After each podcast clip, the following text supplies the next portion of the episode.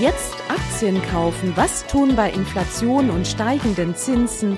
Wie tickt die Wirtschaft? Hallo und herzlich willkommen bei Focus Money Talks, dem Podcast mit Heike Bangert und Verena Sepp zu allen Themen rund um euer Geld.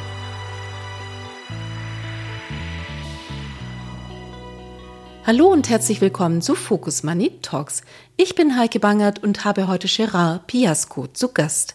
Er ist Chief Investment Officer bei der Züricher Privatbank Merki Baumann. Wir sprechen über die Schweiz und fragen uns, die Schweiz steht für Innovation, Neutralität, Schokolade und Käsefondue. Sind das nur Klischees oder transportieren diese auch Schweizer Wahrheiten? Wir sprechen auch über die Bankenkrise in den USA, lange Schlangen vor der Silicon Valley Bank am Wochenende und zwei geschlossene Banken. Da fragen wir uns natürlich, erleben wir gerade einen neuen Lehman-Moment oder ist das alles gar nicht so wild? Darüber gleich mehr.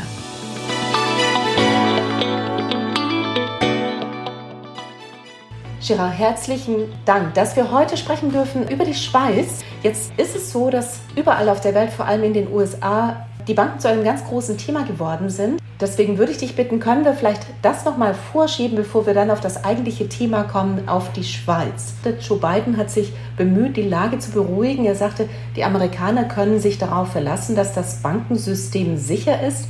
Und das klingt mir so ein bisschen nach Angela Merkel, die eben auch sagte, 2008, wir sagen den Sparerinnen und Sparern, dass ihre Einlagen sicher sind. Siehst du Parallelen zu 2008?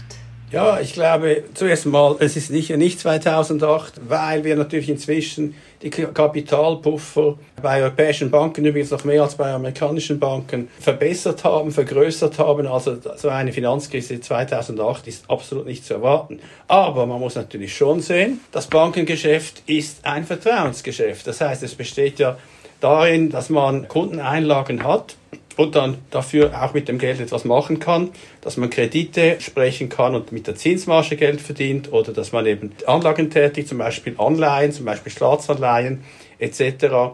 Und wenn natürlich, und das ist eben passiert bei der Silicon Valley Bank, und das ist wirklich, ich muss sagen, unverständlich, ist ein Missmanagement, wenn man das sogenannte Asset Liability Verhältnis oder Asset Liability Management eben schlecht macht, dann plötzlich ist dann eine Anleihe oder mehrere Anleihen sind im Handelsbuch und nicht im Finanzbuch, wo man auf Verfall erst die Bewertung macht, also auf 100 Prozent. Zum Verfall kriegt man die Staatsanleihen zum Beispiel natürlich wieder voll zurück. Aber wenn man es natürlich ins Handelsbuch legt, muss man es zum Marktwert bewerten, verbuchen.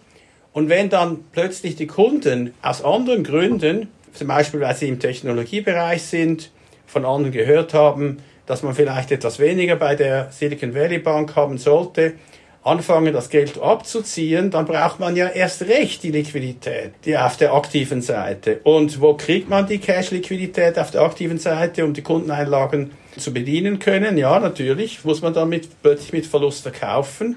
Das sogenannte Forced Selling war da. Aber wieso wurde das Asset Liability Management so unprofessionell gemacht? Das ist die große Frage. Also man hätte es absichern müssen, das Zinsänderungsrisiko? Das war wirklich nicht professionell, das Zinsrisiko abgehatcht. Äh, man muss auch sagen, dass bei dieser Bank das Verhältnis von den Krediten oder Anleihen oder Investments zu den Kundeneinlagen, das war wirklich nicht gut. Das ist im Durchschnitt der amerikanischen Banken, ist das 50 Prozent relativ besser. Also es war wirklich ein sehr niedriges, ein schlechtes Verhältnis bei dieser Bank. Aber man muss jetzt auch schauen, was passiert ist über, äh, über das Wochenende. Und das ist ganz interessant. Normalerweise in den USA ist ein Kunde für seine Einlage bei der Bundesfinanzversicherung oder Bankenversicherung zu 250.000 Dollar, eine Viertelmillion ist von seinem Geld ist versichert, aber nicht alles. Und jetzt hat die Regierung, die US-Regierung hat eigentlich gesagt, dass alles bei diesen Banken, die zugemacht werden mussten, bei den Kundeneinlagen, alles, nicht nur die 250.000, eben garantiert ist, dass sie das wieder bekommen. Und das finde ich eigentlich gut. Aber natürlich, wer bezahlt das? Es ist nicht nur die Bundesregierung in Amerika, die für diese Garantie der Kundeneinlagen gerade stehen wird, sondern das gesamte amerikanische Bankensystem kriegt auch, weil es eine Versicherung ist, eine Belastung. Und jetzt ist die Frage natürlich, wenn nicht der Steuerzahler vollständig das übernimmt, sondern eben die amerikanischen Banken als Ganzes, wie geht dann die Belastung? Und da gibt es natürlich auch eine gewisse Unsicherheit. Auch wir haben gesehen, zum Beispiel Charles Schwab minus 20 Prozent, also die Zion oder Zion Bank, vor allem bei regionalen Banken, wo natürlich weniger Diversifikation da ist und auch die Retail-Kunden natürlich einen großen Anteil der Kundeneinlagen ausmachen, da kommt es zu einem Vertrauensverlust. Und auch bei europäischen Banken eben ist es natürlich heute verständlicherweise zu einem Vertrauensverlust gekommen. Was kann man dazu sagen? Grundsätzlich, das Bankengeschäft ist ja nicht so transparent. Der Finanzsektor generell wie andere Sektoren hat ein höheres Marktbeta, also die Marktschwankungen sind viel höher als im Gesamtmarkt nach oben und eben auch nach unten. Und bei den europäischen Banken ist das interessant. Die waren seit Jahresbeginn, vor kurzem noch, 28 Prozent haben die europäischen Banken Performance generiert, waren die im Plus. Und wenn natürlich solche Nachrichten kommen über das internationale Finanzsystem, dann reizt das natürlich sofort zu Gewinnmitnahmen. Das konnten wir schon Ende letzter Woche eigentlich feststellen und das ist heute eben auch wieder Tatsache geworden. Hast du das Gefühl, dass Banken in den USA, du hattest schon gesagt, es sind ähnliche Strukturen bei anderen Banken auch, dass das noch nicht alles ist, dass da noch mehr kommt und dass wir sowas wie eine Bankenkrise nochmal bekommen? In den USA zunächst und dann gucken wir nochmal nach Europa. Es ist so, dass, wie gesagt, 2008 hatte man zu wenig Kapitalpuffer. Das heißt, das Eigenkapital war zu, zu wenig hoch im Verhältnis zu den gesamten Bankbilanzen. Und das hat man ja regulatorisch die Regierungen haben gesorgt dafür in Europa und in den USA, dass das erhöht wurde. Und darum sind die Banken heute weniger gefährdet als vor 2008. Das ist der wichtige Punkt.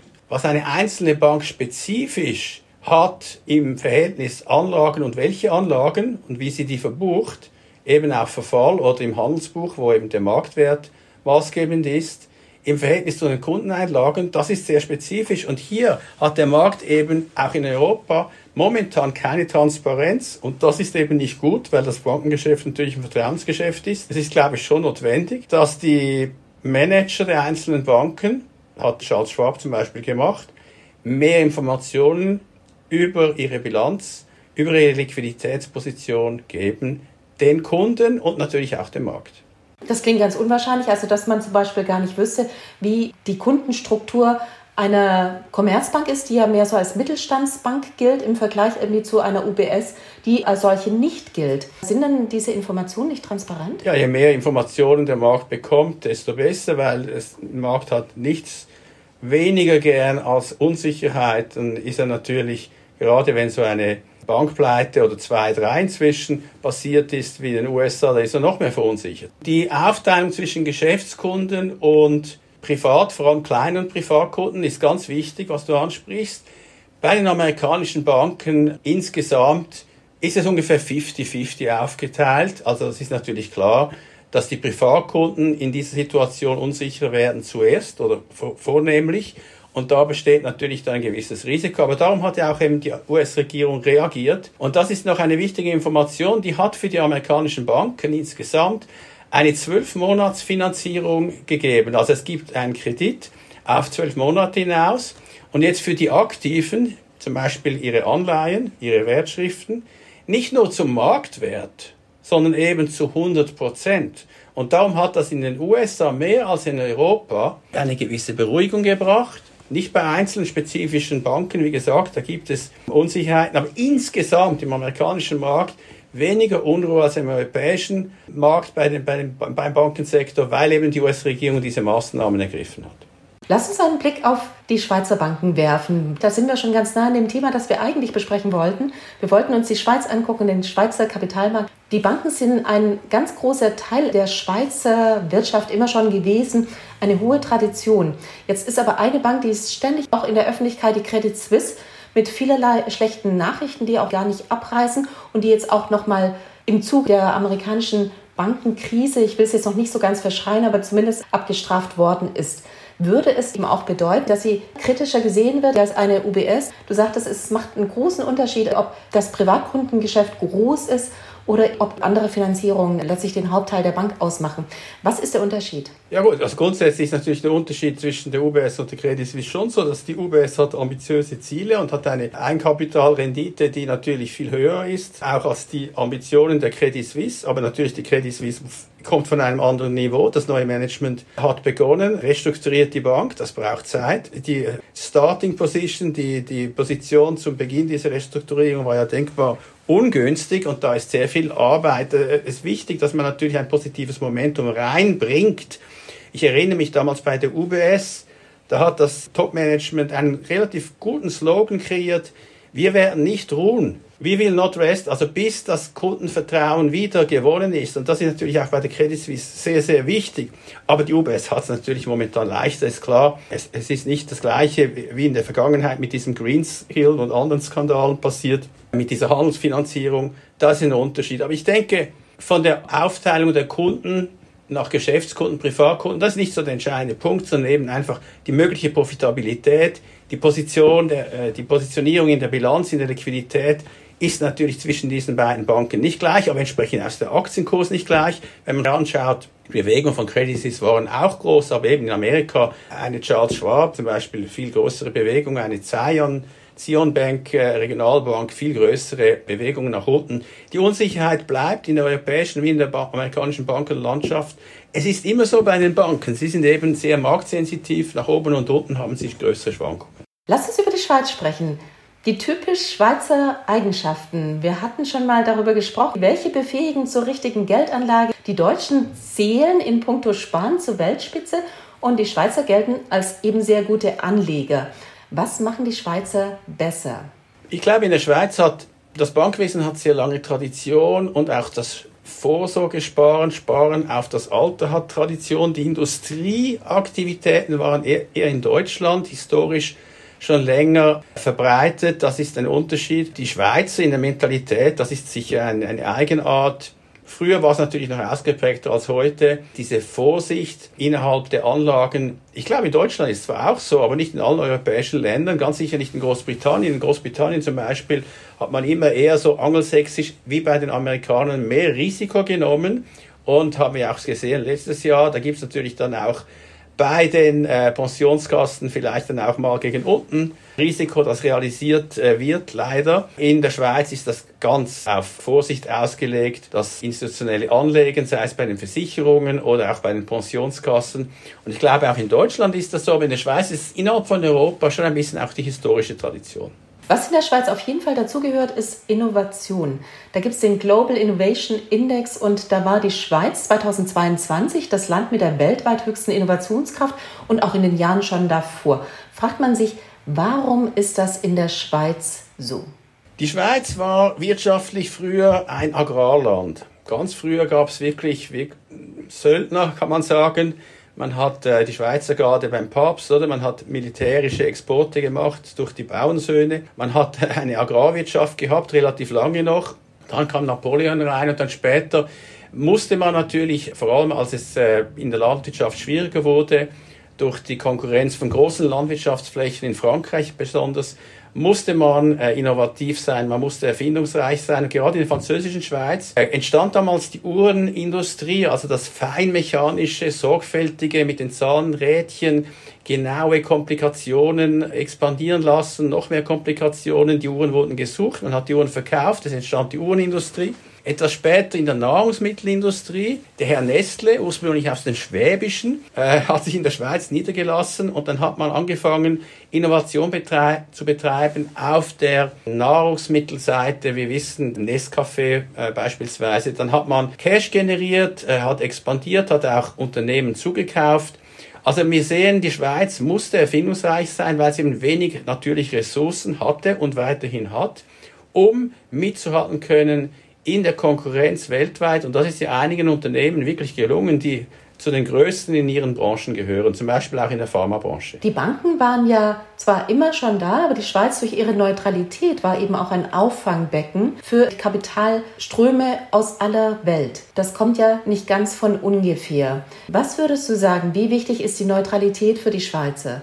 Also ich glaube, die Neutralität ist äh, so wichtig, dass man sagen kann, die Schweiz wäre nicht äh, so unabhängig geblieben, wie sie heute ist, hätten wir nicht diese Neutralitätspolitik immer durchgezogen. Die wurde eigentlich der Schweiz auch ein bisschen aufgeschwatzt, vielleicht nicht, aber zusammen mit der Schweiz entwickelt. Man muss sich erinnern, Napoleon ist in die Schweiz eingefallen, da gab es eine russische Armee, die war in der Schweiz, es wurde in der Schweiz in den napoleonischen Kriegen gekämpft. Der Wiener Kongress hat die europäische Landschaft neu gezeichnet nach Waterloo, als Napoleon verloren hat. Und dort hatten eigentlich alle europäischen Parteien, also alle Großmächte damals, die hatten ein Interesse und auch eben die Schweiz, dass man sagt, die Schweiz wird weder die eine noch die andere Seite unterstützen auf jedwede Art, sondern es wird sich aus den Konflikten raushalten. Das ist auch in der Schweizer Verfassung verankert, ist auch in Gesetzen verankert und hat die Schweiz eigentlich so belassen, wie es heute ist. Gerade im Ersten Weltkrieg zum Beispiel gab es in der Schweiz auch handfeste innerhalb der Schweiz Auseinandersetzungen zwischen den französischsprachigen die Frankreich unterstützen und den Deutschschweizern, die Deutschland unterstützen. Also wir sehen auch für den Frieden in der Schweiz ist eben die Neutralität wichtig und ich glaube für Europa hat sich das bisher auch ausgezahlt. Die Schweiz kann natürlich dann auch Vermittlermissionen starten, Unternehmen, wenn es gar keine anderen Vermittler mehr gibt, weil alle auf der einen oder anderen Seite sind. Aber es ist natürlich schon auch schwierig, in Zunahme der geopolitischen Krisen, wie wir sie jetzt haben und einem Krieg in der Ukraine, dass man sich auf seine Neutralität zurückbesinnt kann man sich das dann tatsächlich auch, selbst wenn man die Schweiz ist, heute noch leisten? Ich glaube, man muss es sich leisten, weil im Zweiten Weltkrieg, wenn man die eine Seite stark unterstützt hätte und die andere nicht, hätte man die Amerikaner oder Engländer am Anfang unterstützt, dann wäre die Schweiz wahrscheinlich besetzt worden vom Dritten Reich. Aber umgekehrt, was wäre dann gewesen? Also es hat sich, glaube ich, schon je nach Konstellation ausgezahlt, sich rauszuhalten. Und man weiß ja nie, wie die künftigen Konstellationen sind. Im Moment scheint es einfach, die Gefahr kommt aus dem Osten. Aber wie kann man sich darauf verlassen, dass es immer so bleibt? Die kann von allen Seiten sein. Und darum ist es, wenn man es von Anfang an eben so festlegt, und es ist das Gesetz in der Schweiz, dass man sich raushält, dann ist es vielleicht gar nicht so eine schlechte Idee. Sehr neutral, oder der Neutralität verpflichtet ist auch die Notenbank. Sie hat was geschafft, was man drumherum eigentlich selten sieht. Sie hat die Inflation relativ niedrig gehalten, immer unter der 4%-Marke und jetzt bei 3,3 ungefähr. Das bedeutet letztlich zwar, dass der Schweizer Franken sich verteuert hat, aber die Frage ist schon, wie konnte sie sich da von diesem Umfeld abkoppeln? Der Grund ist eigentlich, dass die Schweiz schon lange einen starken Franken hat, was übrigens auch mit der Neutralitätspolitik zu tun hat. Das heißt, man ist eben in keinem drin, zum Beispiel im Euro nicht drin, in keiner Währungsunion drin und dann auch wird man nicht beeinflusst von den schwächeren Mitgliedern, wie zum Beispiel Italien oder Spanien, 2011er Krise 2012. Die Schweiz hat schon lange einen starken Franken und das bedeutet, dass wenn der Euro zum Beispiel schwächer wird, die Euro äh, denominierten Güter, die in die Schweiz importiert werden, durch den schwachen Euro natürlich die Inflation in der Schweiz tiefer halten. Also die Schweiz hat Interesse, hat ein Interesse an einem starken Franken. Und das Resultat ist, dass die Inflation in der Schweiz mit ungefähr dreieinhalb Prozent deutlich tiefer ist als in den USA oder in der Eurozone. Und sogar die Kerninflation ohne die schwankenden Energie- und Nahrungsmittelpreise ist weniger als die Hälfte von der Eurozone oder von den USA. Ja, und trotzdem können die Exporteure ja nicht so begeistert sein. Ja, die Exporteure, gute Frage, die haben eigentlich seit 15 Jahren mit einem stärkeren Franken zu leben gelernt. Es ist so, dass sie heute einen Teil der Produktion ausgelagert haben und damit weniger im teuren Schweizer Franken produzieren, aber natürlich auch mit Qualitätsanforderungen. Und auf der anderen Seite haben sie natürlich auch die Währungen das muss man ja eben machen. Wenn die Marktbewegungen absehbar sind, haben sie eben teilweise abgesichert, diese Währungshedges, wie man sagt. Lass mich ganz kurz jetzt wieder zur Wirtschaft kommen oder zu den Finanzmärkten kommen.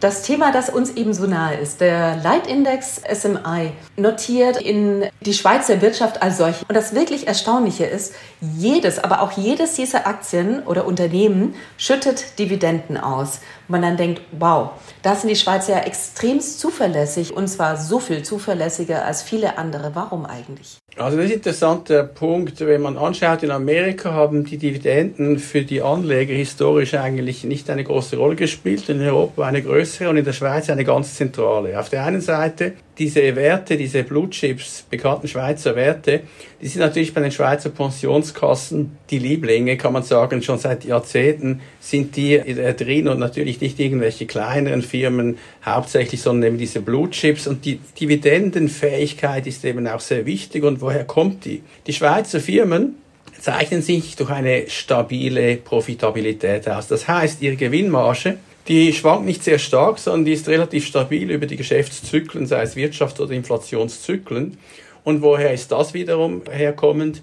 Weil sie eben in vielen Branchen die Marktführer sind. Zum Beispiel Onkologie Roche, also bei der Krebsforschung, Krebsmedikamenten, ist für Nestle natürlich bei den Nahrungsmitteln, ist für wer Marktführer ist, hat natürlich eine bessere Preissetzungskraft. Und wenn die Inputpreise, also die Kosten für die Firmen ansteigen, dann ist es ja wichtig, ob man die Marktführerschaft, die Preissetzungsmacht hat, den Kunden das weiterzugeben. Und wenn man eben führend ist in einer Branche, in einem Gebiet, das kann man das eher machen, als wenn man das nicht ist. Die stabile Profitabilität, die Marktführerschaft und Preissetzungsmacht führt dazu, dass die Schweizer Unternehmen wirklich eine gute Dividendenrendite haben im weltweiten Vergleich und auch diese Tradition haben, die Dividenden zu bedienen. Lass uns über die großen Aktien sprechen. Du hattest schon gesagt, Nestle, ich sage jetzt nochmal Roche, Novartis, UBS, ABB, viele Engineering, Maschinenbauer, aber auch das, die Schwergewichte, Lebensmittel, Banken und Pharma. Welche Aktien davon sollte man im Blick behalten? Ich denke, man muss davon ausgehen, dass ab dem zweiten Halbjahr die globale Konjunktur, auch gerade durch diese Bankenunsicherheiten, die wir jetzt sehen, wird natürlich die globale Konjunktur sich abschwächen. Und das war auch eigentlich die Idee dieser massiven Zinserhöhungen, die ja noch andauern. Wir werden weitere Zinserhöhungen sehen und haben massive Zinserhöhungen gesehen, solch starke wie seit den 80er Jahren zum Beispiel nicht mehr in den USA. Und die Idee ist natürlich, dass man die Nachfrage in der Weltwirtschaft runterbringt, um die Inflation zu bekämpfen. Und dann, wenn die Konjunktur aber schwächer wird, dann sollte man auf Branchen setzen, die weniger konjunkturabhängig sind. Die sogenannten defensiven Branchen sind im Schweizer Aktienindex SMI eben am höchsten gewichtet von allen Länderindizes weltweit. Und gerade der Pharmasektor, Medikamente braucht man immer, ähnlich wie Nahrungsmittel, ist natürlich bei einer Konjunkturabschwächung ist natürlich interessant. Übrigens hat die Bewertung auch korrigiert in den letzten zwölf Monaten. Also Novartis, Roche sind Beispiele von den großkapitalisierten Werten, die interessant sind. Genau, aber der Markt zeigt ja gerade schon eine Schwäche, nachdem wir sehr hochgelaufen sind, sehr viel Hoffnung eingepreist war, dass die Zinserhöhung nicht so hoch geht und die Phasen nicht so lange dauern. Das scheint sich ja gerade auch wieder zu zerschlagen. Die Arbeitsmarktdaten kamen sehr, sehr fest rein aus den USA.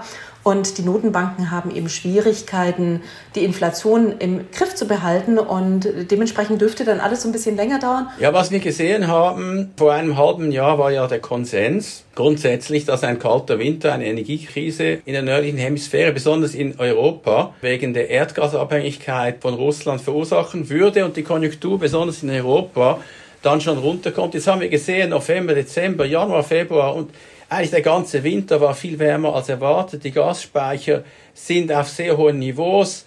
Und natürlich konnte man das Geld dann und kann man das Geld für anders ausgeben als für Heizöl oder für Benzin oder Diesel. Und das wurde auch gemacht. Die Konsumentenstimmung ist gerade in der Eurozone stark angestiegen. Auch in Amerika hat sie sich verbessert. Und so ist diese Konjunkturabschwächung, ich würde sagen, sie ist aufgeschoben, aber nicht aufgehoben, insbesondere weil ja die Zinserhöhungen weitergegangen sind und eine umgekehrte Zinskurve, wie wir sie jetzt sehen, das heißt, die langen Zinsen sind unter den kurzen, unter den zweijährigen oder sogar drei Monatszinsen, war ja historisch immer ein Vorläufer einer deutlichen Konjunkturabschwächung. Sie wird kommen, aber das Timing ist extrem schwierig. Ich denke schon, der nächste Winter wird mehr Konjunkturabschwächung sehen als dieser Winter. Es sind sehr viele Nebenwerte in der Schweiz. Man denkt immer, das wären die großen und Nestle hat natürlich jeder auf dem Plan und Novartis vielleicht auch oder Roche oder die Banken sondern es sind sehr, sehr viele Nischenanbieter, Nebenwerte. Wie würdest du denn sagen, sind die denn derzeit gepreist? Lohnt es sich, die jetzt zu halten oder vielleicht auch zu verkaufen? Oder gibt es da doch auch das eine oder andere, wo man den Blick drauf werfen sollte? Ja, ja und nein. Es gibt natürlich auch äh, viele konjunkturabhängige Maschinenhersteller zum Beispiel in der Schweiz, die eher zyklisch sind, aber es gibt eben auch weniger konjunkturabhängige kleine und mittlere Unternehmen bei den Mittelständlern. Ich, ich nenne da EMI, ein äh, Molkerei, Milchproduktefabrikant, äh, äh, hochwertige Desserts herstellt. Oreo ist ein Beispiel ebenfalls. Es gibt einige Unternehmen, die im defensiven, weniger konjunkturabhängigen Bereich sind in der Schweiz. Und ich denke, die Zykliker, die konjunkturabhängigen Aktien überhaupt, die kleinen und mittleren Unternehmen, die hatten ja eigentlich von dieser Os von diesem Rennen der Aktienmärkte im Januar besonders profitiert. Und ich glaube, die defensiveren, klein kapitalisierten mittelständischen Unternehmen, die könnten dann auf 12 Monate, 18 Monate hinaus vielleicht auch wieder besonders interessant sein. Und da gibt es eben in der Schweiz einige davon. Viele sind ja familiengeführt oder Eigentümer geführt. Was macht den Unterschied aus? Oder gibt es dann tatsächlich was, wo man sagt, die sind vielleicht solider aufgestellt oder in der Krise eher diejenigen Aktien oder Unternehmen, auf die man sieht? Ja, man kann sagen, wenn der Eigentümer auch der, äh, das Top-Management stellt, wenn eine Firma familiengeführt ist, dann, man möchte ja das auch der nächsten Generation weitergeben, dann ist die Ausrichtung in der Geschäftspolitik eher langfristig. Und das hat sich gezeigt, dass sich das auszahlt, wenn man auf längere Frist eigentlich die Geschäftspolitik ausrichtet, weniger den neuesten Modetrends, egal in welche Richtung hinterherläuft, weil das bringt eben Ruhe ins Geschäft, das bringt Stabilität in die Gewinnmargen, in die, in die Geschäftsentwicklung ich glaube, auch bei einigen deutschen Mittelständlern ist das absolut der Fall, in der Schweiz auch. Familiengeführte Unternehmen mit Familieneigentümern, die haben einfach, sage ich mal, die Übereinstimmung zwischen den Aktionärsinteressen und dem Management eigentlich am besten. Das ist nicht bei allen öffentlich gelisteten und nicht familiengeführten Unternehmen nicht der Fall, aber bei einigen ist es halt schon so, dass man kurzfristig vielleicht eher auf den Bonus schielt und nicht auf die langfristige Entwicklung. Und da, von daher sind diese Familienunternehmen eigentlich lang, für langfristige Investoren auf jeden Fall besonders interessant. Wie sollten sich deiner Meinung nach Anleger jetzt aufstellen in der Zeit, wo es wirklich noch riskant auch ist, wo man sieht, es kommt immer mal wieder irgendwie was ums Eck und die Aktienmärkte sind sehr volatil, aber wir haben schon zumindest den Zinshöhepunkt im Blick und hoffen darauf, dass die Börse das ein Stückchen vorwegnimmt. Ja, das ist schön gesagt. Es kommt immer wieder mal was ums Eck, mit dem man, man nicht rechnet. Das ist natürlich so, wenn das Geld teurer geworden ist, und es ist in den USA, wie gesagt, seit den 80er Jahren nie mehr so schnell so viel teurer geworden. Wenn also quasi das Wasser weg ist und es Ebbe ist, wie man so schön sagt, dann muss man schauen, wer noch die Badehose anhat. Und äh, das teure Geld führt dazu, dass man eben auf die Verschuldung schauen muss. Also diese Qualitätsunternehmen, die eine stabile Profitabilität haben, die sind gesucht, aber auch die Unternehmen machen Sinn, die eben relativ weniger Verschuldung haben als andere. Wenn die Zinsen steigen, steigen ja die Refinanzierungskosten. Das heißt, man wird auf der Kostenseite noch mehr belastet und die Marge kommt noch mehr unter Druck als vielleicht sonst schon durch die Konjunkturabschwächung. Also Firmen, die weniger verschuldet sind, machen Sinn. Das gibt es auch in der Schweiz, gerade in dieser weniger konjunkturabhängigen Ecke gibt es einige davon. Aber es ist eine globale Geschichte. Qualitätsunternehmen, wenig Verschuldung, stabile Profitabilität macht bei hohen, historisch wieder hohen Zinsen Sinn. Wie sieht es aus mit Anleihen? Also historisch hat sich gezeigt, dass wenn die Konjunktur sich abschwächt, dass das mit einer Verzögerung auch zu einer Reduktion der Inflation führt und dass das den Anleihen, die, die nicht besonders konjunkturabhängig sind, das muss man noch anmerken, eigentlich hilft. Das heißt, wenn man heute anschaut, alle Anleihen haben ja viel bessere Rendite als vor ein, anderthalb, zwei Jahren, da kann man eigentlich darauf verzichten, in diesen High Yield oder Junk Bond hochverzinslichen Anleihenbereich reinzugehen, der historisch bei einer Konjunkturabschwächung immer gelitten hat, sondern man kann eben auf die bessere Kreditqualität gehen, die sogenannten Investment Grade Kreditqualität Anleihen, die sind wir auch übergewichtet, das macht Sinn. Staatsanleihen haben etwas weniger Rendite als diese Investment Grade Kreditqualität Anleihen, aber eben man muss sie auch erhalten, weil sie bei einer Konjunkturabschwächung besonders das Aktienportfolio diversifizieren können. Zwei Fragen noch zum Abschluss. Das eine spielen Gold, Rohstoffe und Kryptowährungen oder eines davon eine Rolle bei der Anlage? Also fangen wir mit Krypto an. Krypto hat innerhalb der Anlageklassen die, die höchste Volatilität. Das ist so, dass wir seit 2017 haben wir schon drei, viermal einen Rückgang von 70 Prozent rund gesehen, aber natürlich auch große Anstiege nachher wieder. Das heißt, die Schwankungsbreite auf ein Jahr gerechnet und auch auf einen Monat gerechnet ist viel höher als bei Aktien oder auch bei Rohstoffen, natürlich sowieso als bei Anleihen. Und darum muss man sagen, Kryptoanlagen sind für die geeignet, die wirklich spekulieren möchten. Wenn man letztes Jahr anschaut, dann hat man eine Parallele gesehen zu den 70er Jahren und Beginn der 80er Jahre, nämlich wenn die Inflation historisch überdurchschnittlich ist und sie kommt eben durch hohe Rohstoffpreise zustande, wie zum Beispiel Energiepreise oder auch Industriemetalle, Kupfer, Aluminiumpreise, dann sind natürlich genau Rohstoffe logischerweise eine gute Absicherung gegen Inflation. Letztes Jahr waren Aktien minus 15 Prozent, Anleihen minus 15 Prozent und die Rohstoffe, wenn man den Gesamtindex anschaut, waren plus 15 Prozent. Auch Gold hat sich viel besser gehalten als Aktien und Anleihen, ist nicht 15 Prozent gefallen.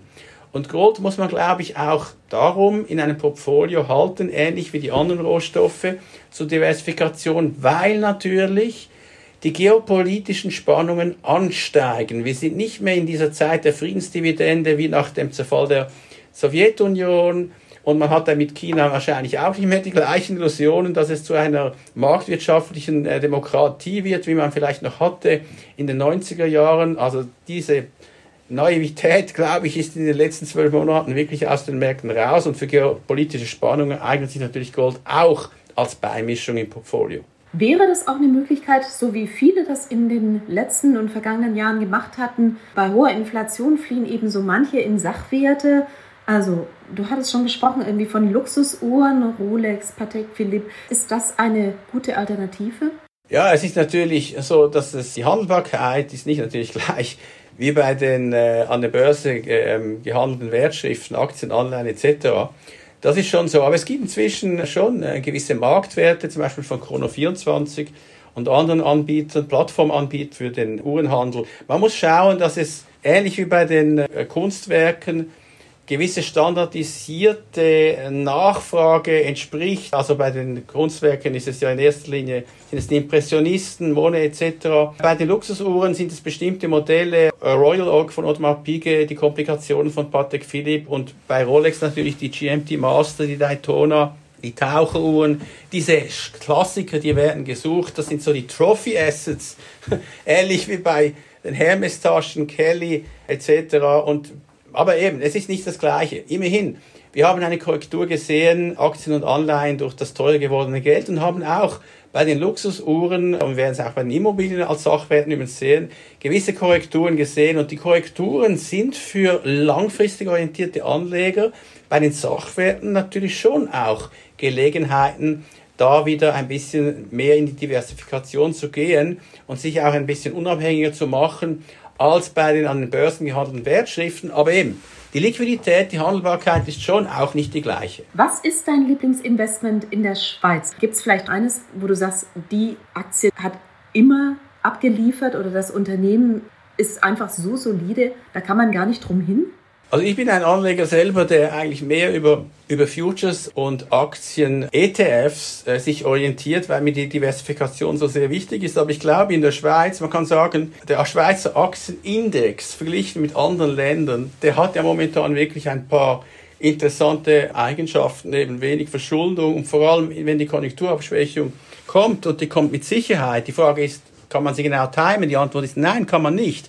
Aber man weiß, wenn wir eine Zinskurveninversion haben, wie sie jetzt ist, also enorm starke Zinskurveninversion, dann ist der Vorbote für die Konjunkturabschwächung klar. Und da ist der Schweizer, Schweizer Aktienmarkt und hier eben gerade die weniger konjunkturabhängigen Aktien, ich denke an die Pharmabranche zum Beispiel, die sind sicher interessant. Gerade jetzt in der Schwäche von, von äh, Anfang Woche hier mit den UN-Bankenunsicherheiten in den USA und Europa, allgemeine Korrektur in den Märkten interessant aufzubauen für die mittlere bis lange Frist. Die Schweizer lieben ja ihr Land. Was ist für dich die Schweiz? Also die Schweiz, danke für die Frage. Ich glaube, es ist immer gut, wenn jeder in seinem Land sich überlegt, für was steht das Land und kann er sich damit identifizieren. Also was ist die Swissness und was, was müssen die Schweizer pflegen? Also ich glaube, die Schweizer müssen die Sorgfalt pflegen, weiterhin und noch besser die Schweizer müssen die Kleinheit pflegen und die Innovation pflegen. Und die Schweizer müssen in erster Linie die Schweiz bleiben lassen und nicht irgendwo in größere Zusammenhänge und politische Allianzen reingehen, weil das, dann wäre die Schweiz heute gar nicht mehr da, wenn, sie, wenn es so gewesen wäre. Das ist klar, wir wären in einem anderen, in einem anderen Teil oder wären vielleicht auch gar nicht mehr die Schweiz, wären besetzt. Die Schweiz muss ihre Identität bewahren ihre Sorgfalt und ihre, und ihre Sicherheit und Stabilität, diese drei S stehen für die Swissness, für die Schweizer Spezialität und ich hoffe und denke, dass es so bleiben wird, auch wenn es natürlich Schwankungen geben wird, wenn man politische Kompromisse macht. Aber ich denke, es ist wichtig, dass man sich auf seine Charakteristika und seine Geschichte wirklich besinnt. Denn die Vergangenheit, wenn man sie nicht kennt, dann ist man dazu verdammt, die Fehler von der Vergangenheit zu wiederholen.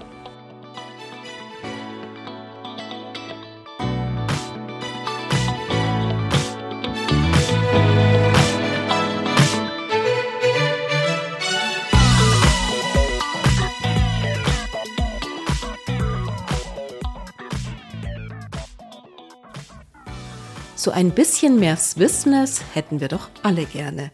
Ich jedenfalls bin immer sehr gerne in der Schweiz, wenn das auch mal nicht so teuer wäre. Damit sind wir am Ende der 29. Episode von Focus Money Talks. Euch vielen Dank fürs Zuhören und allen eine schöne Woche.